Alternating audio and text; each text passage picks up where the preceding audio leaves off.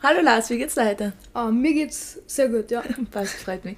Äh, magst du dir mal ganz kurz vorstellen für die, die was noch nicht kennen? Ja, also ich bin der Lars, ich bin 15 Jahre alt, ich gehe in die Hack, in die 4.0 Klasse.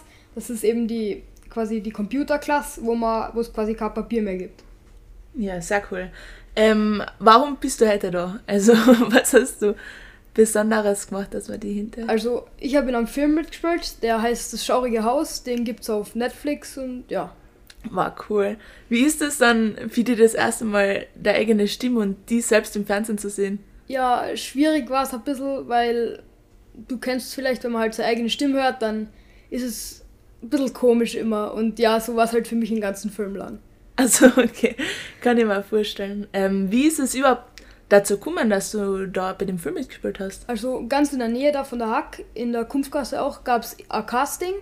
Da habe ich spontan nach einem Eishockeytraining von einem Freund davon erfahren und bin mit ihm halt direkt mitgefahren daher. Und die Schlange war auch irrsinnig lang und wir haben halt überlegt, ob wir uns dann nicht anstellen, aber letztendlich haben wir uns dann halt vier Stunden angestellt. Und ja, dann habe ich halt dort das Casting gehabt und bin genommen worden. Okay, und wie hat es dann, wie ist es dann mit den Dreharbeiten weitergegangen?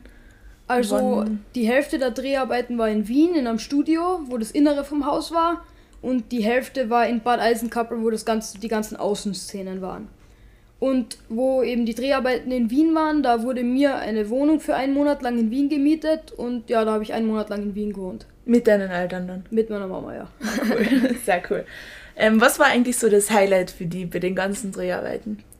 Also es war eigentlich alles war super, aber besonders lustig war es einmal, als der ORF da war und wir halt gedreht haben und dann der ORF mit der Kamera so im Kreis um uns rumgelaufen ist und ich weiß nicht, der Moment war einfach irrsinnig lustig und da haben wir halt einen richtigen Lachflash bekommen. Die Szene haben wir irrsinnig oft drehen müssen. Okay, sehr cool, sehr cool. Ähm, du sagst, es gibt viele lustige Sachen am Set. Gibt es auch viele Reibereien oder so Streitigkeiten? Nein, habe ich nicht viel mitbekommen, nein. Okay, das ist sehr gut.